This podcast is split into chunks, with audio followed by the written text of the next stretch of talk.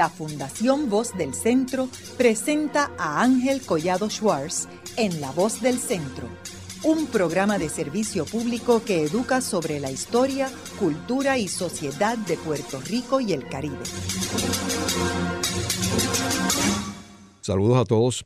El programa de hoy está titulado El Tribunal Supremo Federal y su confirmación del poder imperial sobre Puerto Rico. Hoy con nuestro invitado, el licenciado Carlos Ramos González, quien fue decano de la Facultad de Derecho de la Universidad Interamericana y es actualmente profesor en dicha facultad. El pasado 11 de mayo de 2023, el Tribunal Supremo de Estados Unidos eh, tomó una decisión en términos de la demanda que había radicado el Centro de Periodismo Investigativo Inc. contra el Financial Oversight and Management Board for Puerto Rico, que es la Junta Fiscal.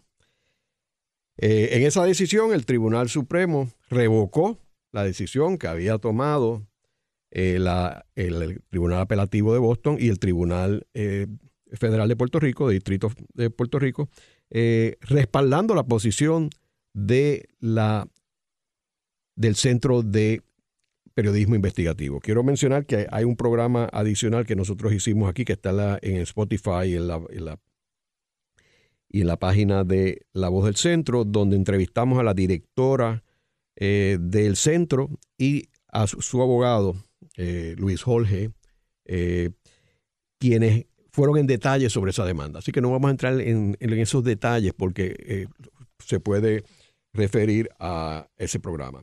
Eh, quiero mencionar que como historiador y, analista político en, muchos aspectos de Puerto Rico, creo que esto es una de las decisiones más importantes que han surgido en Puerto Rico en épocas recientes y quizás en nuestra historia, eh, donde se confirma este poder imperial que tiene Estados Unidos sobre Puerto Rico.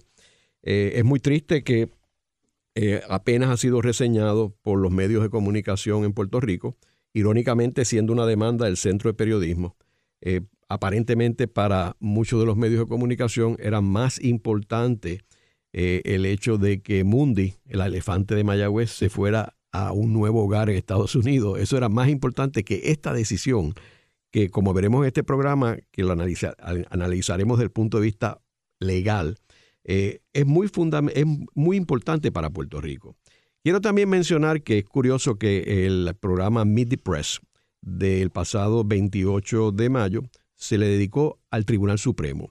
Y en ese programa eh, se menciona que en una encuesta que ellos hicieron, el, personal de Meet the Press, eh, la confianza del pueblo americano en la Corte Suprema ha reducido a su, a su lugar más bajo solamente el 25% entiende que, y cito, que, que, la, el, en términos de la confianza del Tribunal Supremo, great deal o quite a lot.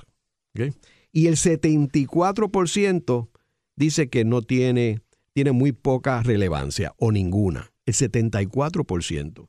Eh, que quiero mencionar también que ese Tribunal Supremo pues está eh, cargado por los, por los últimos eh, tres nombramientos que hizo el presidente Donald Trump. Eh, así que estamos en un escenario muy, muy complejo en términos de eh, en el cual Puerto Rico se sitúa en esta decisión, en un escenario bien complejo de la, del propio Tribunal Supremo de Estados Unidos. Carlos, háblanos un poco, resúmenos un poco para el que no haya oído ese otro programa, en qué consiste los argumentos del Centro de Periodismo Investigativo. Bueno, si vemos la, la demanda, esto se dio dentro de un caso que tenía y tiene, porque el caso está vivo, el, Centro de Periodismo Investigativo en el Tribunal de Distrito Federal solicitándole ciertos documentos, particularmente eh, correos electrónicos, a la Junta de Control Fiscal. En sus inicios, la Junta de Control Fiscal no objetó esa solicitud de, documento y por lo tanto no, había, no, se, no se radicó ningún caso. De hecho, llegó a entregar casi 18 mil emails. Pero llegó un momento dado donde cuando el CPI insistió en que faltaban miles de documentos más y sobre todo eh, emails que se sospecha son sumamente comprometedoras desde el punto de vista del trabajo que está haciendo esa junta y sus relaciones con muchos intereses privados y públicos, eh, de momento pues se negó a entregarlos y, reclamó, eh, cuando entonces el, CPI decide demandarlas en el tribunal, demandar a la Junta en el Tribunal de Distrito Federal, en la jurisdicción federal, la Junta eh, se negó de momento a seguir entregando documentos y planteó entonces por primera vez que estaba protegida por la Constitución de los Estados Unidos que prohíbe que una persona o grupos eh, demanden eh, a un Estado en el Tribunal Federal, salvo circunstancias extraordinarias o, específicas, como puede ser que el propio Estado pues así lo haya autorizado, o que el Congreso, mm, por alguna razón clarísima, también haya autorizado que los estados puedan ser demandados en el Tribunal Federal. Claro, un poco por qué los estados no pueden ser demandados en el Tribunal Federal, porque la, Constitución de Estados Unidos está tratando de conservar esta idea de que son una federación donde los estados pues tienen unos poderes que ellos le llaman de soberanía, con ese minúscula, como decía el juez Kennedy, mientras se mantiene un centro muy, muy poderoso. Eh, bueno, eh, de momento pues se, plantea eh, esa, esa moción para que se desestimase por falta de jurisdicción esa acción del CPI y el Tribunal de Distrito Federal resolvió de las pocas veces en contra de la Junta de Control Fiscal. Decisión esta que fue confirmada por el circuito de apelaciones. Y fue y se en contra de la Junta de, Control Fiscal bajo la teoría de que la Junta de Control Fiscal eh, cualesquiera que fuese la soberanía que tuviese, que es algo que podemos hablar ya mismo desde el punto de vista de la, de la, de la protección que la Constitución le da para que no sean demandados en el Tribunal Federal. Recuérdense que esta Junta de Control Fiscal en teoría es un brazo del gobierno de Puerto Rico. Parte de la perversidad de esta ley promesa es que la crean ellos, es federal, pero la adscriben al gobierno de Puerto Rico y a los fines de este litigio es como si estuviésemos demandando a Puerto Rico. Eh, bueno, entonces toma esa, esa, esa, esa posición, eh, se argumenta específicamente lo que acabo de mencionar. El circuito dice, pues mire, ustedes y el Congreso a través de promesas, si uno analiza con calma promesa, este es el tipo de pleitos excepcionales que la ley promesa eh, permite que se pueda demandar a la Junta. Y ese fue el planteamiento, que la inmunidad en este caso que establece la enmienda 11 en el contexto de este caso, para no entrar en todos los tecnicismos, pues no protegía a la Junta de Control Fiscal, la llamada inmunidad soberana y que tenían que entregar los documentos. Entonces la Junta decide, como sabemos, ir al Tribunal Supremo de Estados Unidos, que es lo que se llama una, solicitud de petición discrecional por cerciorari, eh, y por eso el pleito se llama Junta de Control Fiscal Junta de Supervisión Fiscal, dependiendo del término que le queramos poner, contra el, CPI. Porque el Supremo accede a ver el caso, eh, pero accede a verlo supuestamente para contestar una sola pregunta. ¿Y cuál es esa pregunta? Es si cuando se aprobó promesa, la ley promesa en efecto autoriza este tipo de pleitos contra la Junta por personas o entidades como el CPI, eh, o, si, o, si por el contrario, o como parte del mismo argumento, si la ley promesa eh, le quitó, bueno, parte de ese argumento, esa inmunidad, de manera que se deba permitir. En esencia es cómo interpretar la ley promesa y cómo interpretar lo que hizo el Congreso, si el Congreso fue claro o no en hacer eso. Claro, Fíjate, Ángel, y amigos que nos escuchan y amigas que nos escuchan, que toda esta discusión presume, obviamente, que Puerto Rico, Junta de Control Fiscal, pues son o son un Estado a los fines de la enmienda 11 que están protegidos por la llamada inmunidad soberana, que salvo que la autoricen o, o el Congreso haya dicho lo contrario, pues supone que no sean demandados, o la llamada inmunidad soberana que protege a los territorios distintos a los de un Estado. ¿O qué tipo de inmunidad soberana, si alguna, tiene, tiene Puerto Rico? La posición del CPI fue, mira, la Junta no puede reclamar que está protegida por la, por la enmienda 11, porque la enmienda 11 se refiere a los estados. Que no se pueden demandar a los estados como regla general en el Tribunal Federal. Y la Junta misma ha dicho, el Congreso mismo ha dicho que la Junta es parte del territorio de Puerto Rico. Y por lo tanto, cualquier inmunidad para ser demandada en el Tribunal Federal que pueda tener el territorio de Puerto Rico no puede ser la que establece la enmienda 11. Eh, tiene que interpretarse más flexiblemente, sobre todo en el contexto de promesa, sobre todo en el contexto del derecho que aquí se está reclamando, acceso a información pública, que es un derecho constitucional en Puerto Rico, sobre todo a la luz del derecho fundamental a la libertad de expresión que se está... No puede, el tribunal no puede ni debe resolver que la Junta slash gobierno de Puerto Rico gozan de la inmunidad soberana que establece la constitución de los Estados Unidos, porque la inmunidad soberana de un territorio como el de Puerto Rico la soberanía como tal, tal y como se dijo en Sánchez Valle, no es la soberanía que tiene un Estado. Es si acaso la soberanía, y cuidado peor, que tienen las naciones indígenas en Estados Unidos o la equivalente a la que tiene un municipio frente a un Estado. Es decir, que es, muy poca, porque todavía el gobierno de Puerto Rico es un autorizado por el gobierno federal. Puerto Rico pertenece a Estados Unidos, aunque no forma parte. Y bueno, pues esa protección que ordinariamente tiene un Estado no la tiene en Puerto Rico. Y uno, entonces, uno pensaba que eso es exactamente lo que otra vez iba a resolver el Tribunal Supremo de Estados Unidos de manera clara. Es decir, que al igual que en Sánchez Valle, iba a resolver qué tipo de inmunidad soberana tiene Puerto Rico. Y entiéndase la Junta de Control Fiscal. Déjame decirte a todo esto que el gobierno de Puerto Rico nunca compareció ni como amigo de la Corte ni interventor en este caso. ¿Y por qué? Ah, esa pregunta hay que hacérsela al gobierno de Puerto Rico. No quiso, consciente, y, me consta que se le hicieron solicitudes que interviniese de alguna manera para, para que asumiera la posición que quisiera. Quien sí intervino fue el gobierno de los Estados Unidos. Y el gobierno de los Estados Unidos contraria a lo que reclama la Junta, fíjate qué interesante, no reclamó inmunidad soberana como la de un Estado, pero sí reconoció que tenía una inmunidad que le llama la inmunidad del common law.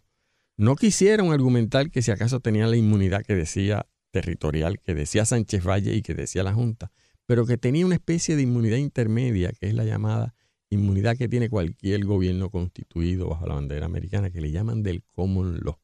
Esa fue la posición del gobierno de Estados Unidos oficialmente.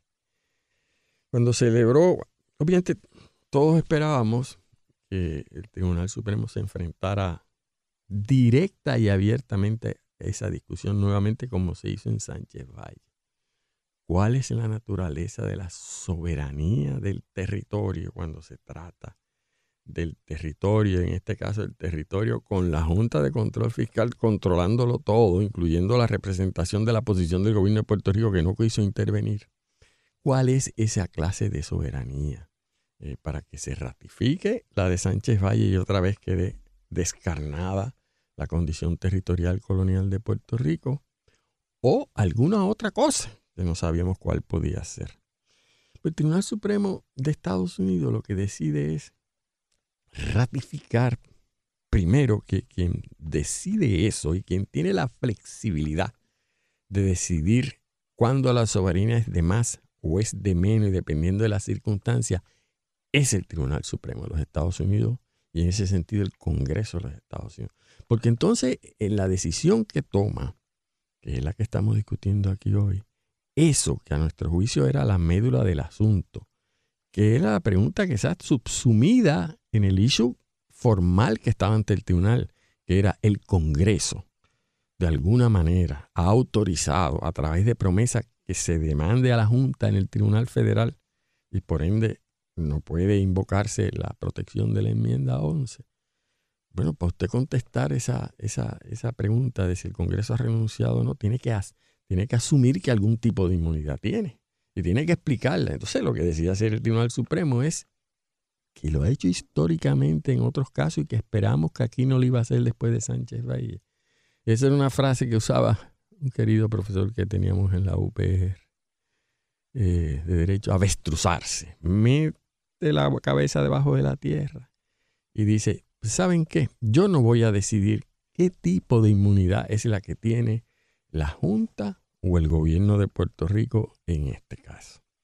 Porque sea la inmunidad igualita que la que tiene un Estado, que es lo que la Junta quisiera, sea la inmunidad territorial debilitada, que es lo que quiere el CPI tipo Sánchez Valle, o sea la inmunidad del common law, que es la que dice el gobierno de Estados Unidos, una bien peculiar. Cualesquiera que sea, la única pregunta que vamos a contestar es si el Congreso puede tomar la decisión, ¿verdad? Por así decirlo, de quitar esa inmunidad a un Estado o, al territorio o a lo que sea, y bajo qué norma puede el Congreso hacer esto. Y entonces el tribunal decide que el Congreso puede hacerlo pero que cuando quita la inmunidad, la protección, cuando permite que entonces un Estado un territorio en este sentido, pues, o una junta pueda ser demandada del Tribunal Federal, lo tiene que hacer de manera clara e inequívoca. No importa el tipo de inmunidad que pueda tener el territorio, es la misma norma para todo. Claro, para renglón seguido entonces discutir que en promesa no hay expresión ni análisis estatutario que pueda hacer el Tribunal Supremo donde esté inequívocamente claro que se esté autorizando a una persona, en este caso al CPI, a una entidad, a demandar a la Junta en el Tribunal Federal. Hasta que el Congreso no enmiende promesa, o hasta que el Congreso en ese sentido no sea inequívoco y lo autorice, al menos en el Tribunal Federal, la Junta no puede ser demandada. Fíjate que eso es una decisión allá, interpretación.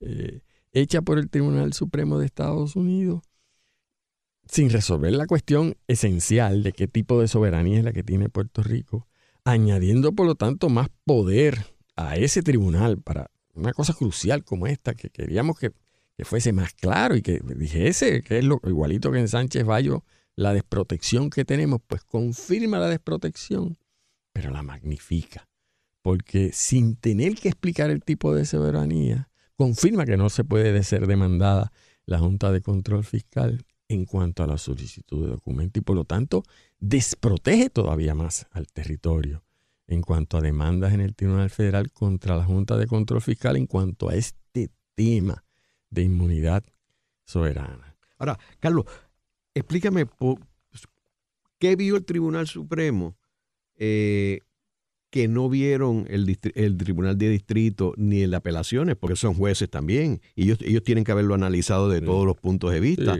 ¿Por qué ellos no lo analizan de este punto de vista y el Tribunal Supremo sí? Porque yo creo, Ángel, y tiene que ver mucho con la premisa con que iniciaste el programa. El Tribunal Supremo de los Estados Unidos tiene una función que a veces la vemos más clara, a veces menos clara. En la sociedad norteamericana, eh, importantísima. Y en este caso tiene una función bien importante, como las tuvo a principios de siglo, cuando permitió la doctrina de los casos insulares. Tiene una función que le entiende muy clara de proteger los intereses de los acreedores a través de la Junta de Control Fiscal. Y porque en el fondo, aunque estuviese involucrado aquí el derecho a acceso a información, a la libertad de expresión, no quisieron encontrar, contrario al circuito, que también ha sido muy protector de la Junta, o al Tribunal de Distrito, que también ha sido protector de la Junta, pero estos dos vieron que al menos deban ser transparentes en las decisiones que toman. El Tribunal Supremo de Estados Unidos decidió ser más imperial todavía, es decir, al menos por ahora y en este tema, ni eso ni eso. Y la voy a proteger concluyendo que el Congreso no lo ha autorizado, aunque tenía argumentos ahí suficientes para concluir que sí el Congreso había autorizado este tipo de litigio. La pregunta es, ¿cómo lo hicieron? ¿Y por qué finalmente lo hicieron así sin rebatir los argumentos que tú me estás diciendo aquí, sin ir uno por uno, aclarando lo que hizo el circuito donde se equivocó o el, el Tribunal Distrito? Y aquí es donde entra otra vez el análisis un poco sociológico de ese tribunal. El juez presidente, estoy convencido quería que, esta opinión fuese lo más posible unánime. Para que fuese unánime, tú necesitas el voto de la jueza Sonia Sotomayor. Y recuerdas que la jueza Sonia Sotomayor disintió en Sánchez Valle, o al menos en las decisiones relacionadas con Puerto Rico y su soberanía, es la única que todavía ha insistido en que el Estado Libre Asociado debe tener algún tipo de reconocimiento en el constitucionalismo norteamericano. Y le dolió mucho el caso de Sánchez Valle, que fue muy claro y después promesa, al comparar disque la soberanía de Puerto Rico con la que tenga una municipalidad, peor incluso que la que tienen las naciones indígenas. Yo estoy convencido, Ángel, que la jueza Sotomayor convenció al Tribunal Supremo de los Estados Unidos y decidió que iba a unirse, hubo un voto disidente que después lo a ahorita, decidió unirse para ayudar a lo que posiblemente iba a ser una opinión unánime, siempre que no se tocara directamente el tema de la naturaleza de la soberanía de Puerto Rico. Porque ella sabía, conforme el primer circuito y el distrito, que después de Sánchez Valle, si lo resolvían por ahí, esa soberanía es la que tiene un municipio frente a un Estado. Es decir, es nada. Es ser criatura. Es estar a la merced como seguimos estando del Congreso. Por alguna razón, sospechamos cuál es porque esa ha sido la posición de la jueza, siempre que no tocaran ese tema, siempre que no citaran a Sánchez Valle, porque en la opinión mayoritaria no cita a Sánchez Valle, ni una sola vez, dijo y convenció al grupo, vámonos por la mínima. Y que le escriba la jueza Kagan, que es la que escribe, que es la que sabe muy bien el tema de Puerto Rico, porque es la que escribe el caso de Sánchez Valle. Aunque se supone que decidamos qué tipo de soberanía es, vamos a decidir que no vamos a decidir eso vamos a decidir que independientemente del tipo de soberanía que tenga, el Congreso no la ha renunciado. Así evitamos, al menos en este caso, volver otra vez a machecar abiertamente la cuestión colonial territorial de Puerto Rico. Pero vuelvo y te digo, al hacerlo así lo hacen peor, porque lo que hacen es explicar que todavía la, la maleabilidad de ese poder es todavía mayor y más perverso. Y sobre todo cuando la jueza que escribe esa decisión, la jueza Kagan, justamente en la argumentación oral preguntaba y decía, oiga, pero usted quiere que nosotros decidamos si el Congreso renunció o no a esta soberanía, sin que decidamos primero cuál es esa, esa soberanía. Usted no puede tenerlo ambas manos, usted no puede hacer eso. Usted tiene que resolver la cuestión antecedente primero dígame usted. Nosotros estamos obligados a decidir si primero Puerto Rico tiene algún tipo de soberanía, para entonces resolver si el Congreso la renunció. ¿No le parece a usted que eso es obvio? Y entonces, pues esa, fue la línea de la jueza Kagan. Y Kagan es la que escribe la opinión y dice, no es necesario que resolvamos esa cuestión antecedente, la podemos obviar. ¿Por qué? Para que entonces un poco Robert lograra lo que quería. Ir por la mínima, dejarle poder a la Junta contar con el voto de Sotomayor y Ketanji y casi, casi dejarlo todo intacto. ¿Y por qué tomas que, que el, el líder de los conservadores y que está envuelto en una controversia ahora de corrupción en el Tribunal Supremo, ¿por qué él es el voto disidente? Bueno, hay varias, hay varias posibles explicaciones, hay varias posibles, pero una de ellas es justamente lo que tú acabas de decir. Yo creo que en estos momentos eh, Thomas está por, su lado. Es decir, él se debe a su bloque mayoritario. Él es hoy, él es hoy el que está llevando el comando de ese tribunal. Ese tribunal se le está empezando a conocer como la Corte Thomas, no la Corte Roberts. Esa es la Corte Thomas. Así que él se está reservando ese poder. Y Thomas lo que dice es, mire, si nosotros permitimos esto, estamos diciéndole a la Junta de Control Fiscal que en efecto para estos fines ustedes tienen la soberanía que tiene un Estado. Y, yo, y si algo estamos claros aquí es que Puerto Rico pueda tener alguna soberanía, pero la de un Estado no es. Y teníamos que forzar a la Junta a que nos explicase a nosotros qué clase de soberanía es esa. Y, porque, y como no lo lograron, aquí hay que disentir. Se lo hicimos muy fácil a la Junta. Tomás lo que está diciendo es, yo sería otra vez explícito, como él lo fue en el caso de Franklin. Sería explícito, como él lo fue al unirse al grupo en Sánchez Valle, en decir, mire, ahí no hay ninguna soberanía y la calle es muy menguada. Y el Congreso, claro que la renunció. Y por supuesto que la Junta podía ser demandada porque, porque así, así, de, así de, de, indefenso está el territorio, así de poderoso es el Congreso y sobre todo en este tema de los intereses de los acreedores que establece la Junta. Así es que yo, aunque yo sé que mi juez presidente quiere aquí los consensos y que todo sobre el tema de la Junta seamos, y como yo no me debo a eso porque yo estoy por, por mi cuenta y como quieran me van a agitar por otras cosas, yo voy a disentir. Y disiente cortito a la yugular y cita a Sánchez Valle es el único que cita a Sánchez Valle. Esa es mi explicación. Ah, eh, eh, Thomas se convirtió así en una especie de del juez Harlan de los casos insulares. Que era absurdo lo que estaba haciendo la mayoría. Absurdo. Si usted no puede hacer esto. es obvio que, esto es una doctrina extraconstitucional. ¿Cómo que pertenece y no forma parte? ¿Qué, cuál, ¿Cuál es el misterio que hay aquí? Que ustedes no se atreven a decir las cosas como son vamos a decir las cosas como son. Así que yo voy a disentir porque yo con este misterio no voy.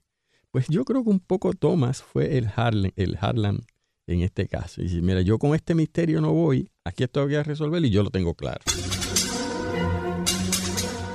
Haremos una breve pausa, pero antes los invitamos a adquirir el libro Voces de la Cultura, con 25 entrevistas transmitidas en La Voz del Centro procúrelo en su librería favorita o en nuestro portal.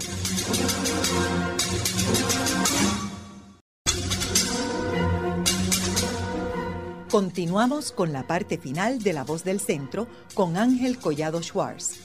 Pueden enviarnos sus comentarios a través de nuestro portal www.vozdelcentro.org. Continuamos con el programa de hoy titulado El Tribunal Supremo Federal y su confirmación del poder imperial sobre Puerto Rico. Hoy tenemos como nuestro invitado el licenciado Carlos Ramos González, quien fue decano de la Facultad de Derecho de la Universidad Interamericana y es actualmente profesor en dicha facultad. En el segmento anterior estuvimos hablando sobre esta demanda que surge eh, en, los tribunales federales, empieza en el Tribunal de Distrito eh, Federal en Puerto Rico y luego es confirmada por el Tribunal de Apelaciones en Boston. Y finalmente eh, la Junta lleva el caso al, Tribunal Supremo y por eso es la Junta quien demanda al Centro de Periodismo Investigativo. Vemos que esa decisión que tomó el Tribunal Supremo fue en, en mayo 11 del 2023 y en una votación 8 a 1 revocó al Tribunal de Apelaciones de Boston, eh, favoreciendo a la Junta. Eh, quiero mencionar que eh, la razón por la cual el Centro de Periodismo radica esta demanda inicialmente es porque, como dijo nuestro invitado, al principio la Junta entregó todos los documentos. ¿Qué sucede? Y de hecho fueron miles de páginas que entregó la Junta. En esas páginas, el centro investigativo encontró memorando de senadores de los Estados Unidos cabildeando para suplidores con la Autoridad de Energía Eléctrica. Esto es antes de Luma, esto es antes de María, del huracán María. O sea que se vio claramente que los senadores de Estados Unidos estaban cabildeando por, por contribuyentes, debemos asumir, o amigos, a favor de esos intereses y no los intereses de Puerto Rico. O sea que eso quedó plasmado. Y obviamente ante la Junta ver lo que salió de esos documentos, decidieron paralizar todo el proceso y no enviar más documentos porque sabía Dios lo que había en esos documentos. Así que esa es la razón por la cual ellos no quieren transparencia. También quiero recordar que la Junta Fiscal, como dijo nuestro invitado, la crea el Congreso de Estados Unidos con el respaldo del presidente Barack Obama y se la asignan a Puerto Rico y Puerto Rico es la que lo financia. Y con esto quiero decir que este litigio que se llevó en, los, tres, en los tres tribunales federales eh, y que el Centro de Periodismo Investigativo prácticamente lo manejó a pulmón, sin casi fondos, la Junta tenía todo, todo tipo de abogados y de bufetes que los estaban eh, respaldando en este litigio, pero con el pequeño detalle que era pagado por el pueblo de Puerto Rico. Nosotros pagamos estos, litigios. Y en el segmento anterior mencioné el programa donde hablamos de esta demanda, que es el programa 960 del Centro de Periodismo Investigativo versus la Junta Fiscal. Y ahí yo entrevisté a Carla Minet Santos Santiago, que es la directora, y el licenciado Luis José Torres Asensio. Ahí están todos los detalles de los méritos y esto de los memorandos de los, de los senadores y todo eso está en este programa. Quiero también mencionar que en el segmento anterior estuvimos hablando de la posición de la jueza Sotomayor y del juez Thomas.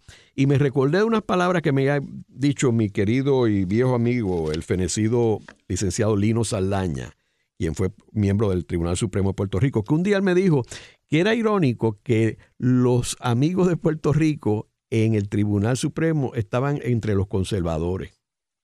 Eh, y vemos aquí que si vemos los casos, los términos o los marbetes de liberales y conservadores no necesariamente van a la par con los asuntos de Puerto Rico. Y a veces los conservadores son los que favorecen a Puerto Rico. Y este es un caso específico porque Sonia Sotomayor y la juez Kegan son liberales. Y Thomas es el líder de los conservadores y el voto disidente de Thomas. Eso es así mismito. Cuando se trata del tema de Puerto Rico, y eso lo vimos en el caso de Sánchez Valle, y lo vimos, hemos visto casi siempre históricamente, eh, la catalogación de liberales y, conservadores como, como que se funde, se diluye. Y un poco porque, bueno, como pasó también en el siglo pasado, eh, cuando se trata de, proteger el poder del Congreso de los Estados Unidos sobre el territorio, pues el tribunal parece estar muy claro en que alterar ese poder le toca al propio Congreso, no lo va a hacer el, Tribunal Supremo eh, de los Estados Unidos, lo cual mm, nos coloca todavía nosotros más en un estado de, de indefensión, ¿verdad? Porque son muchas más presumimos, las decisiones que en su día va a tener que tomar ese tribunal relativo y decisiones fundamentales con Puerto Rico, si es que le llegan asuntos de Puerto Rico.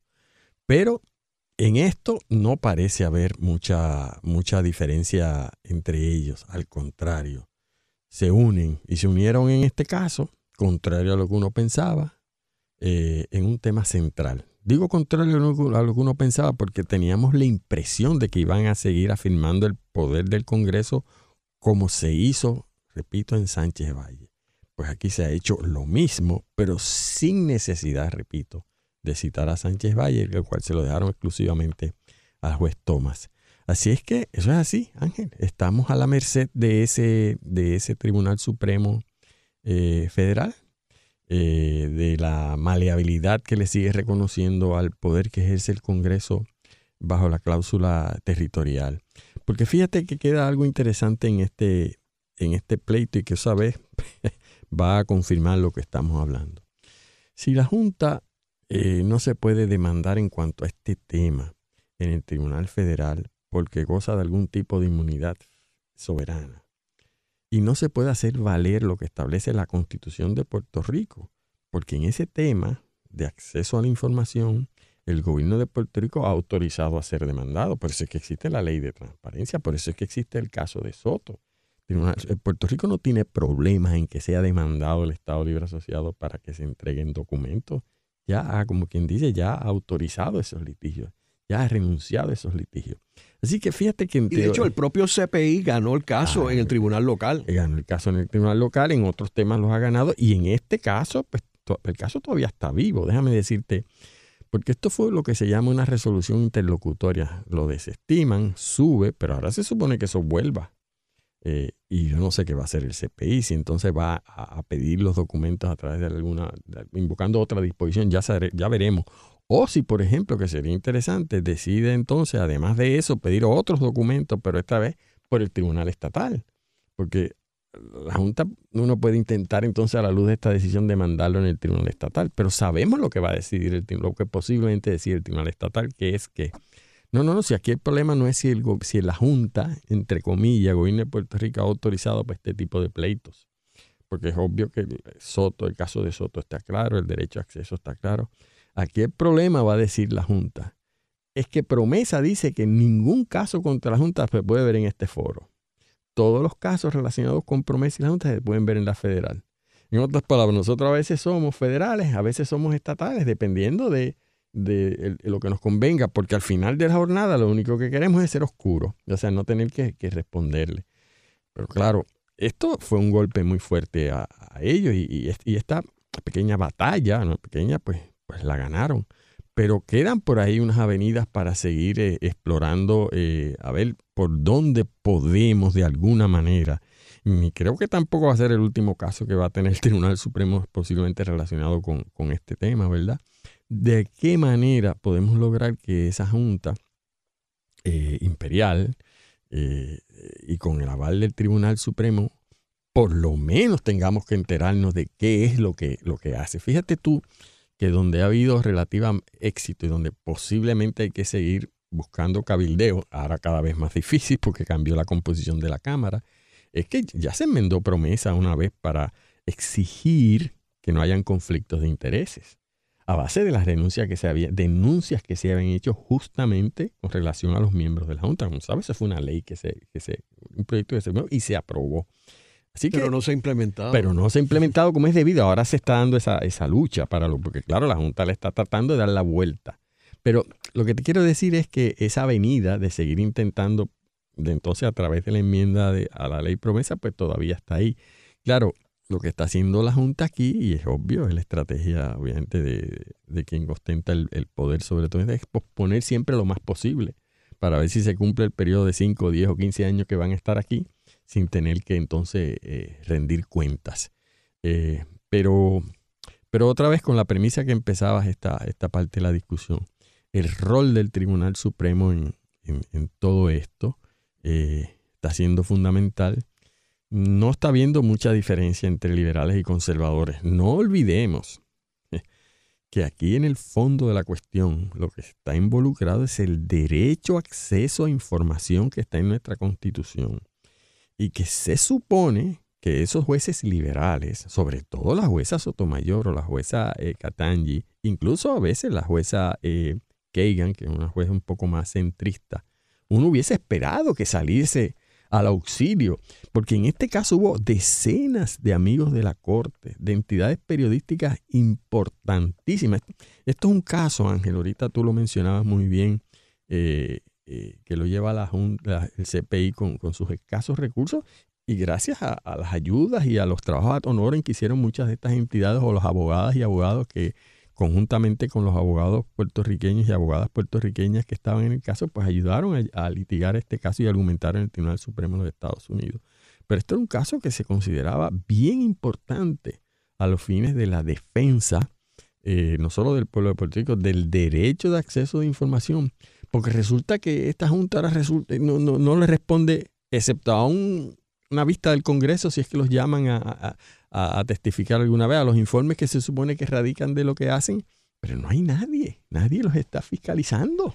Carlos, yo, yo sostengo que la situación que está en Puerto Rico es peor que, que antes de la ley Foraker. ¿okay? Porque eh, eh, cuando, nos, cuando surge la ley Foraker, se, empiezan a nombrar los gobernadores civiles, antes eran militares, ¿verdad? Y entonces, esos, los gobernadores civiles eh, los nombraba el presidente y los confirmaba el Senado. Pero eh, había un proceso de que si el gobernador no servía, pues tú podías acudir al presidente de Estados Unidos, como sucedió en algunas ocasiones con varios de los gobernadores, y el gobernador despedirlo, como hizo con Blanton Winship, como hizo con Gore. O sea, hay precedente. Había un mecanismo en el cual Puerto Rico, con todo y que era un territorio, podía apelar al presidente y el presidente nombrarlo. Aquí no, porque no hay nadie responsable de la Junta. Ellos responden a Dios. Así mismo es. Y eso es terrible, porque en teoría tú podrías decir, bueno, el Senado y, el, y la Cámara podrían pasar una legislación para sacar, pero eso, eso, las probabilidades de que eso surja son cero, nulas. Así que es una situación peor, peor que, que cuando nosotros estábamos con la ley Foraker. Yo creo que es así. Incluso, Ángel, es interesantísimo lo que estás recordándole a los oyentes porque como sabes, se están empezando a, ya casi están completos, a publicar eh, la, el diario de sesiones, por llamarlo así, de aquel consejo administrativo y, y, de aquella asamblea, entre comillas, legislativa que hubo en Puerto Rico entre 1900 y 1917. Y lo que vamos a encontrar ahí es unas discusiones bien profundas y de quejas exactamente de lo que tú dices contra los gobernadores. Y esa discusión que se daba ahí, esos, y esas faltas de acuerdo que había entre el gobernador y en lo que entonces era el grupo legislativo, entre comillas, el consejo administrativo que crea la Foraker, es lo que provocaba los cambios que tú estás diciendo y que se dieron de gobernadores. Esa falta de sensibilidad, ese choque entre ese cuerpo, entre comillas, electo, que también pertenecía al gabinete del gobernador, como tú sabes, creó problemas. Aquí es exactamente lo que tú dices. Ese grupo de la Junta de Control Fiscal están sueltos. Ahí, bueno, tú has oído uno de ellos que se expresa abierta políticamente a favor, por ejemplo, del presidente Trump y se retrata con él, el, de apellido Peterson. Eso, eso es una cosa bien fuerte. Porque ese, incluso ese lo nombra Trump cuando nombra precisamente para ver, y lo dice así, para que veles por los intereses de, los acreedores. Y entonces, lo que pasa es que fíjate tú que uno, aún dentro de la mente, no diría yo una mente liberal, dentro de lo que debería decir el sentido común, eh, las instituciones no, no necesariamente van a resistir siempre que los fiscalicen eh, y que los supervisen, porque en el fondo se supone que eso los va a hacer más eficientes. Les ayuda a corregir sus errores y lograr sus objetivos. Pero por alguna razón, estos están tan absolutamente convencidos, y lo están porque así es promesa y porque así lo decidió el Congreso, que ellos piensan que cualquier error que cometan eh, lo, se autocorrigen ellos mismos. Y como no hay nadie para llamarles la atención, sabe los golpes como este que se le empezó a dar, pues olvídate, hacen cosas es rarísimas. Tú sabes que a veces te vienen con una declaración, de momento se reúnen y llegan unas conclusiones por detrás con sus colaboradores, que incluye el propio gobierno, el propio gobernador, que muchas veces da la impresión de unas cosas y después parece que resultan otras. En el, tema del presupuesto ya tú sabes cuál es. Ahora mismo se está discutiendo el presupuesto. Ahora que estamos hablando nosotros, sabes que está, la Junta ya tiene su presupuesto, el gobernador dice que va a someter el de él, para entonces dice que tratar de llegar a unos acuerdos como los últimos cinco años, que no se puede llegar, y es el que finalmente diga la Junta. ¿Dónde está la fiscalización básica, el ponerse de frente? Bueno, está sin duda lo que están haciendo algunos sectores, que se tiran a la calle con sobrada razón. Nosotros sabemos que en Puerto Rico hay muchos grupos que se están oponiendo a la Junta de Control Fiscal y, como dice la constitución y, la reivindicación y la fiscalización, pues está como quien dice en la calle. Sí, pero esa es en el campo estrictamente político, ¿verdad? Y jamás lo vamos a desmerecer, por lo menos yo no. Pero la fiscalización oficial, la que los tiene que de verdad obligar a través de lo que pueda decir la ley o para hacerlos cumplir la constitución, están por su lado y eso es un problema muy serio el que se nos plantea.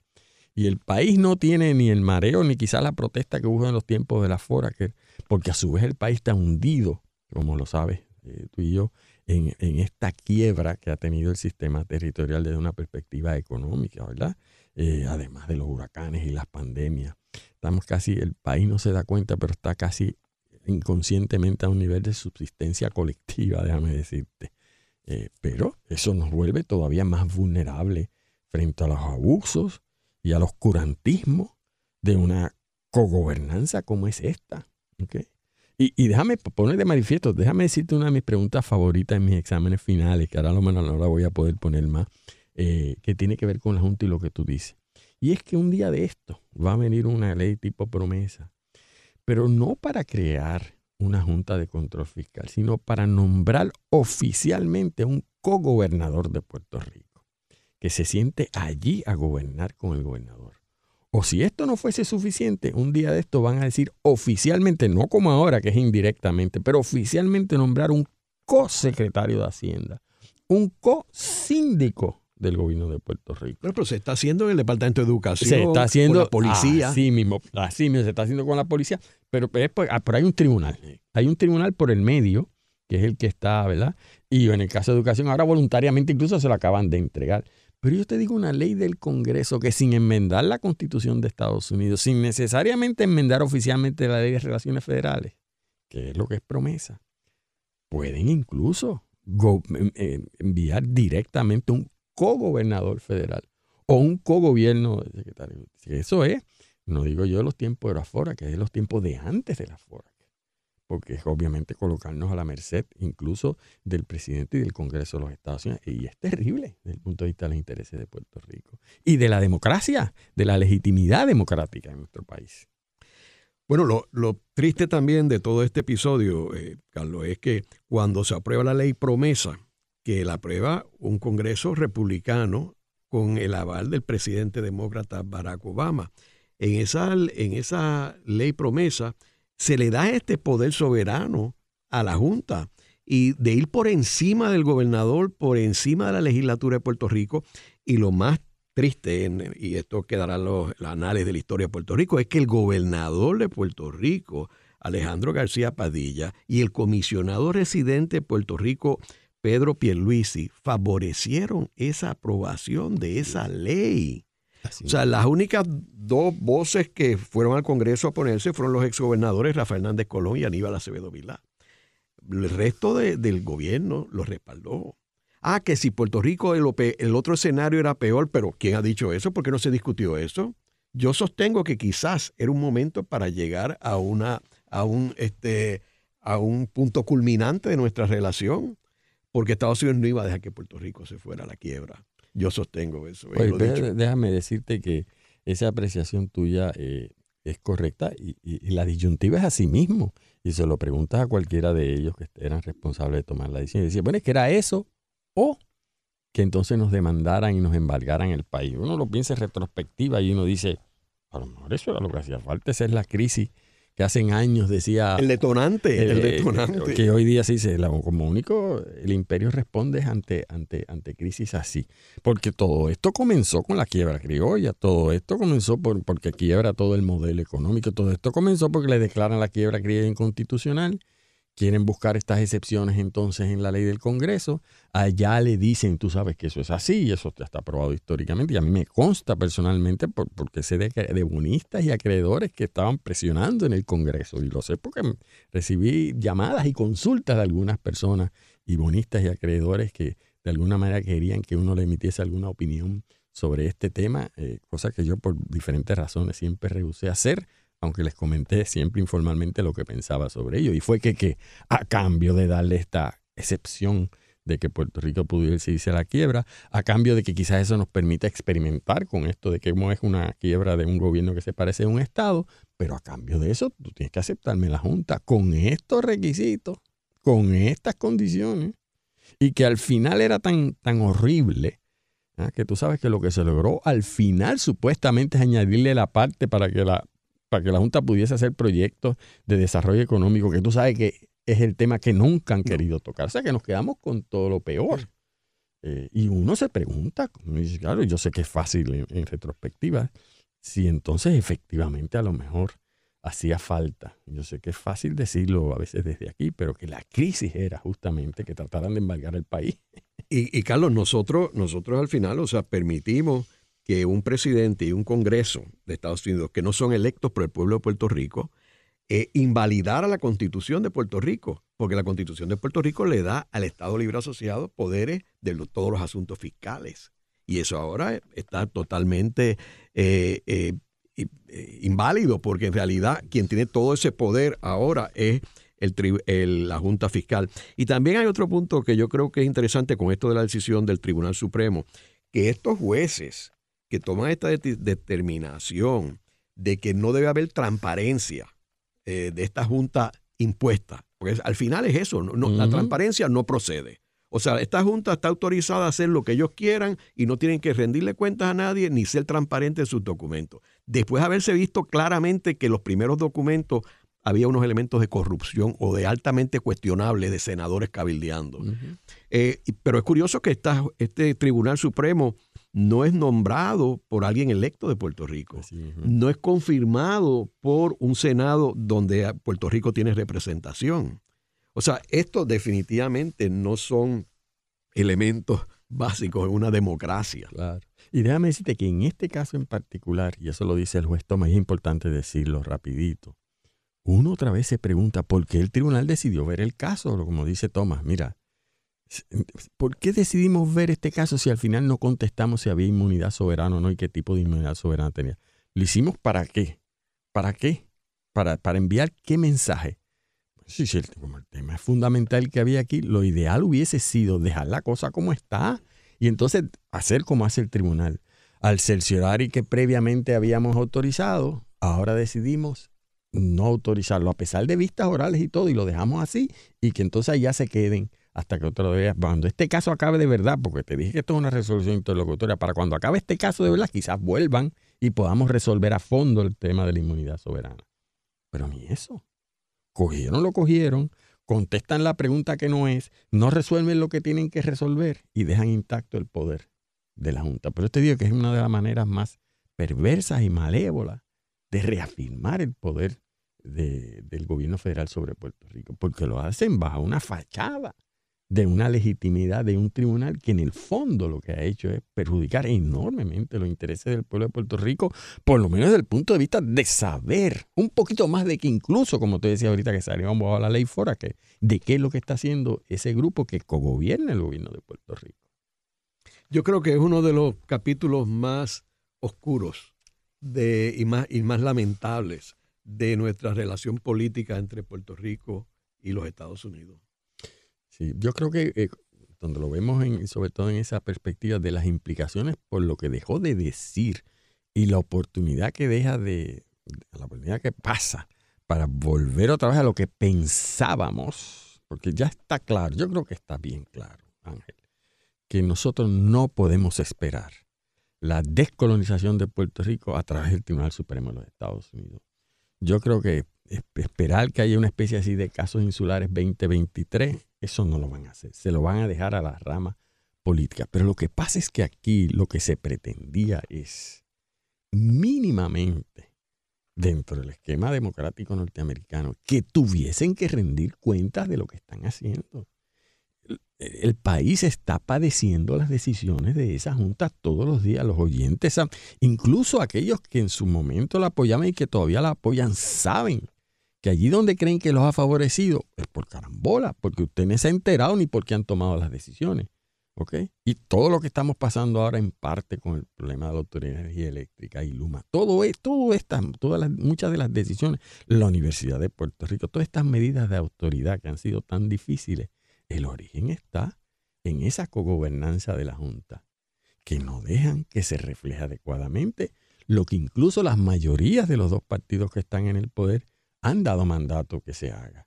No, la Junta está haciendo lo que le da. A mí, me, da vergüenza cada vez que leo en el periódico, la Junta contesta con carta al gobernador que no le gusta este análisis que debe aclararlo. O sea, aquí el único, aquí el único que se pasa pidiendo y rindiendo cuenta que no le gusta una coma aquí, 20 millones allí, 10 millones acá, cuestionando por qué la Universidad de Puerto Rico es 50 más cuando ya le has quitado 600 millones. O sea, ¿a base de qué?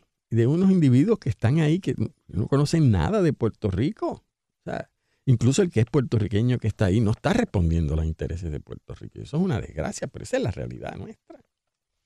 En el programa de hoy hemos discutido el caso del Centro de Periodismo Investigativo eh, contra la Junta Fiscal visto en el Tribunal Supremo de Estados Unidos. Vemos cómo este es uno de los capítulos más lamentable en nuestra relación con los Estados Unidos, eh, donde este Tribunal eh, Supremo Federal, en una actitud imperialista, eh, decide que la transparencia es un elemento que no debe existir en la Junta Fiscal. O sea, que ellos tienen autoridad para hacer lo que quieren y no, no tienen que rendirle cuentas a nadie. gracias, Carlos. Esta ha sido una producción como servicio público de la Fundación Voz del Centro. Los invitamos a sintonizarnos la próxima semana a la misma hora. Y recuerden que pueden adquirir el libro Voces de la Cultura en su librería favorita o en nuestro portal.